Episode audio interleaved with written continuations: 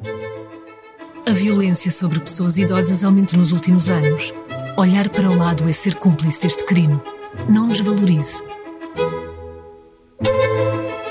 Viva! Está com o Expresso da Manhã. Eu sou o Paulo Baldaia.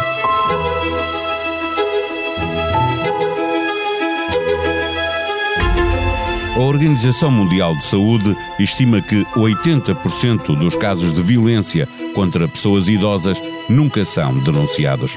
Muito provavelmente porque, na maior parte dos casos, existe uma relação familiar direta entre a vítima e o agressor.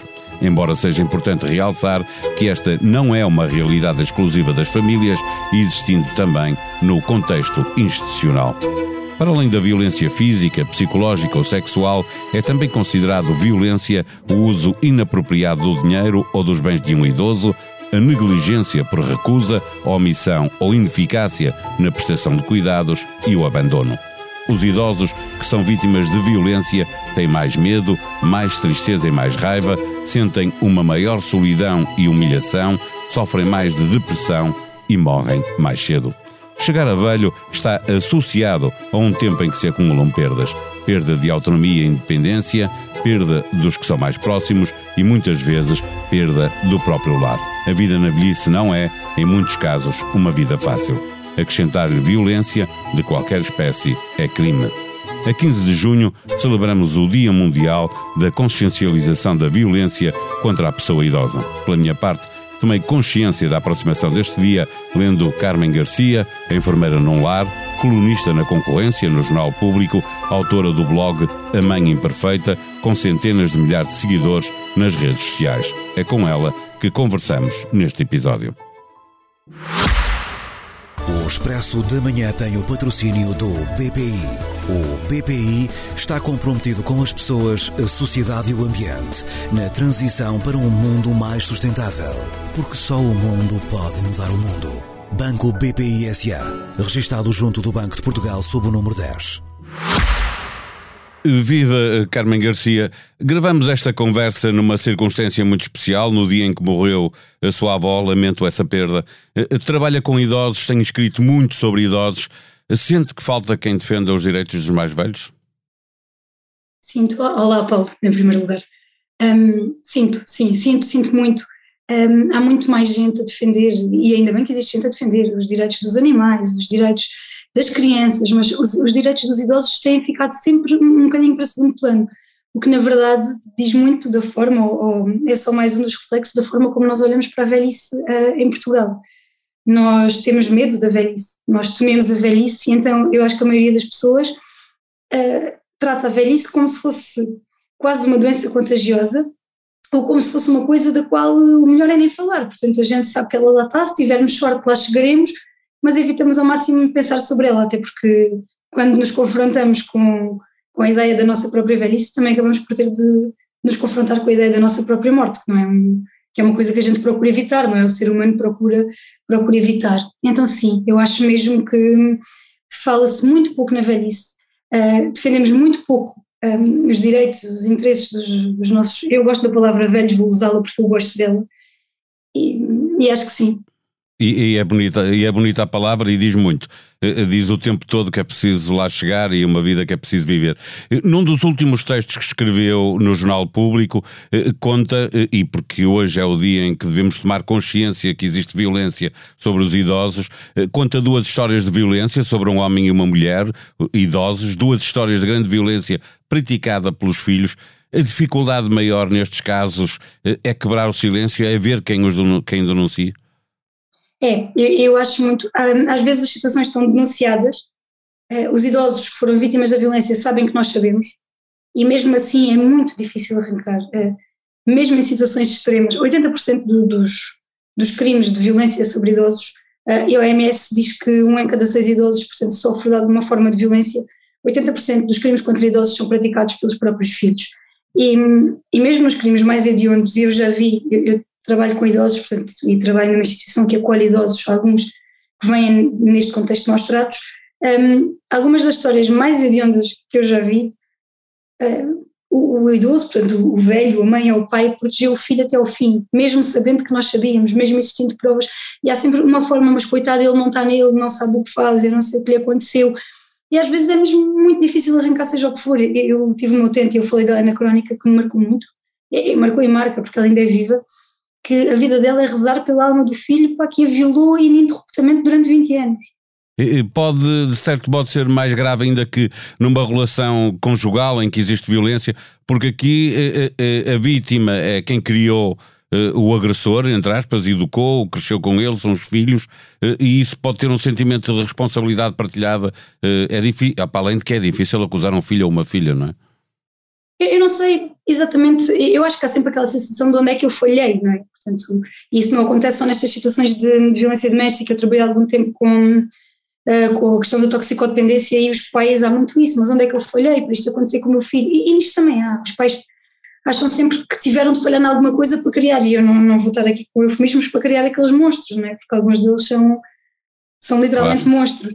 Um, e, e, não é só isso, é um crime contra um idoso é, é, mais ou menos um crime, é mais ou menos igual um crime contra uma criança. Nós estamos a, a, praticar um crime contra um elemento muito frágil da sociedade, contra uma pessoa que não se pode defender.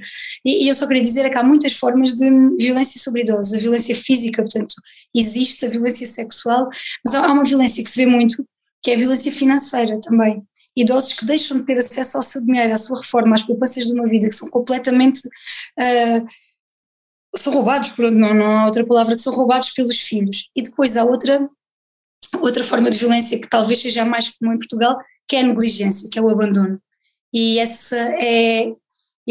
Vamos, que... falar, vamos falar dela, exatamente, porque eh, eh, lhe queria perguntar se na sua eh, experiência como enfermeiro se vivenciou muito desses casos de abandono, eh, quer em lares, eh, quer em hospitais, porque também acontece muito em hospitais. Não? Muitas pessoas, infelizmente, ainda olham para os lares como depósitos.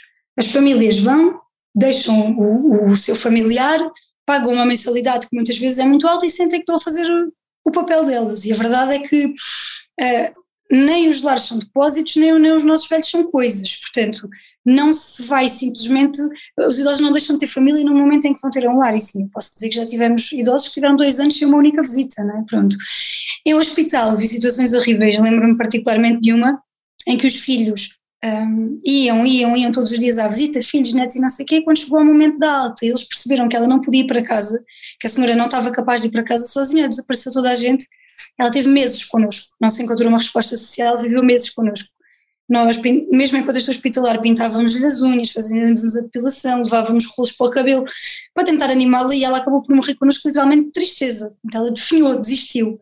E, hum, e várias vezes que os filhos disseram que iam buscar, nós preparávamos-la, vestíamos-la, ela estava prontinha com um saco de cada Isso lado. ainda é mais duro, não é? Horas e horas e horas até a gente dizer, olha, afinal eles não vieram. Isto é uma coisa tenebrosa.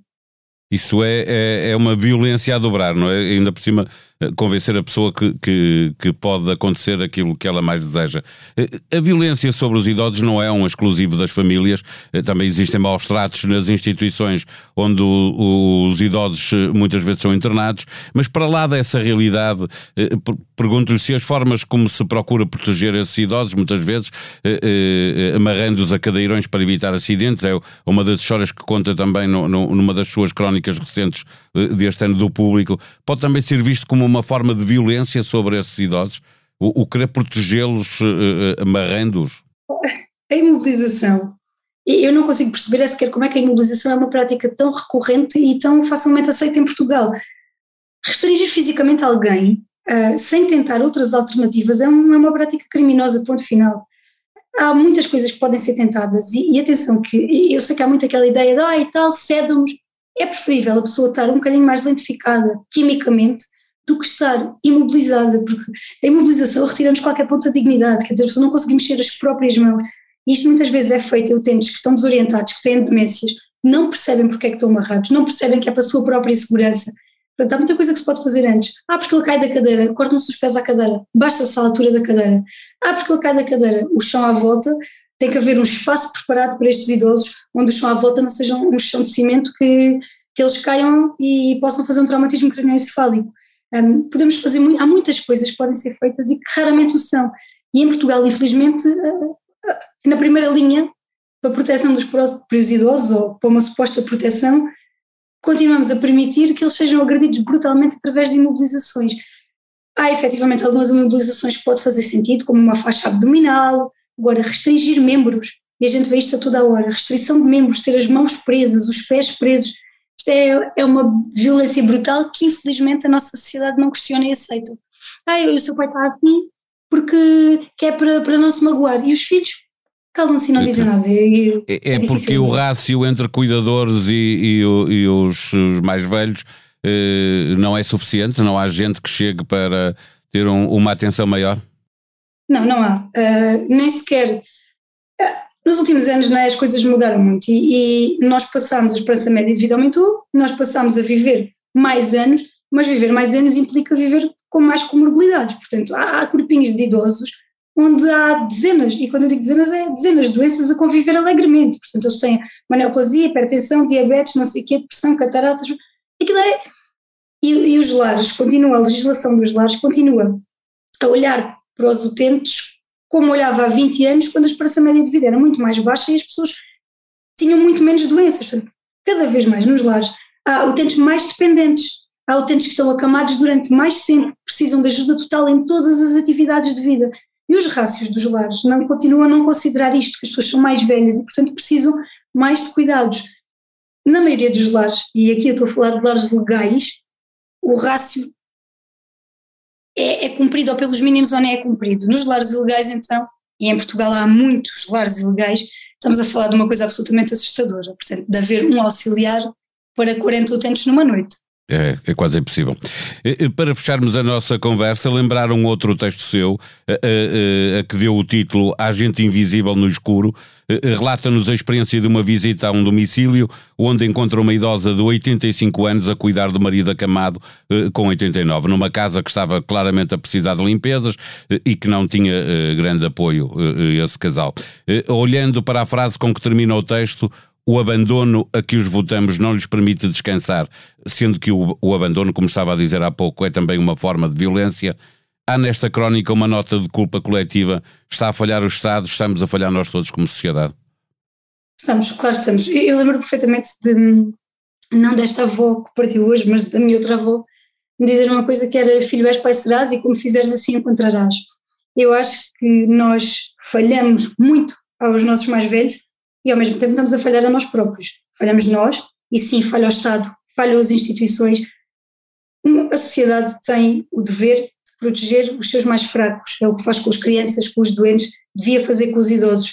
Mas a verdade, e aqui, e nós vivemos num país muito envelhecido, não é? Os últimos censos mostraram-nos isso claramente, e eu vivo numa região particularmente envelhecida, porque vivo no Alentejo, no distrito de Évora, e, e nós continuamos a encontrar, e eu vou usar a expressão dura, são velhos que cuidam de velhos e, e são velhos completamente abandonados. Essa casa, eu lembro-me de entrar, eu fui lá dentro para fazer um teste de Covid, porque o idoso estava acamado e não podia sair, e de eu ter um vómito, alguma coisa, pelo cheiro todo na casa, as paredes eram só bolor, e a esposa, que era cuidadora, quase cega. Portanto, e quem é que está a falhar com aquelas pessoas? Eles não têm filhos, ou acho que um filho emigrado, era assim uma história qualquer.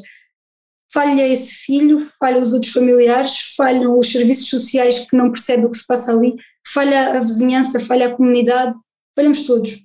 Nós todos falhamos com os nossos idosos, mas um dia nós vamos chegar lá e nessa altura o mais certo é que falhem connosco também.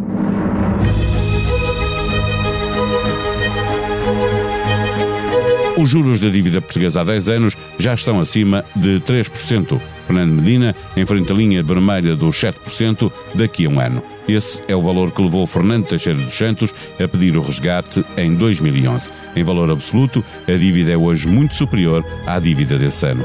Falta de renovação geracional e a chegada dos tarefeiros a ganharem três vezes mais do que os médicos dos quadros, os feriados e as férias, bem como os casos de Covid-19, podem ser causas para explicar a falta de médicos para assegurar várias urgências obstétricas na região de Lisboa esta semana. O Conselho de Disciplina da Federação Portuguesa de Futebol distribuiu sanções relativas aos acontecimentos do Futebol Clube Porto Sporting. Sérgio Conceição foi libado, Frederico Varandas acabou multado, Vítor Bahia e Rui Cerqueira foram condenados. A sonoplastia deste episódio foi de João Martins. Tenham um bom dia, nós voltamos amanhã. Até lá.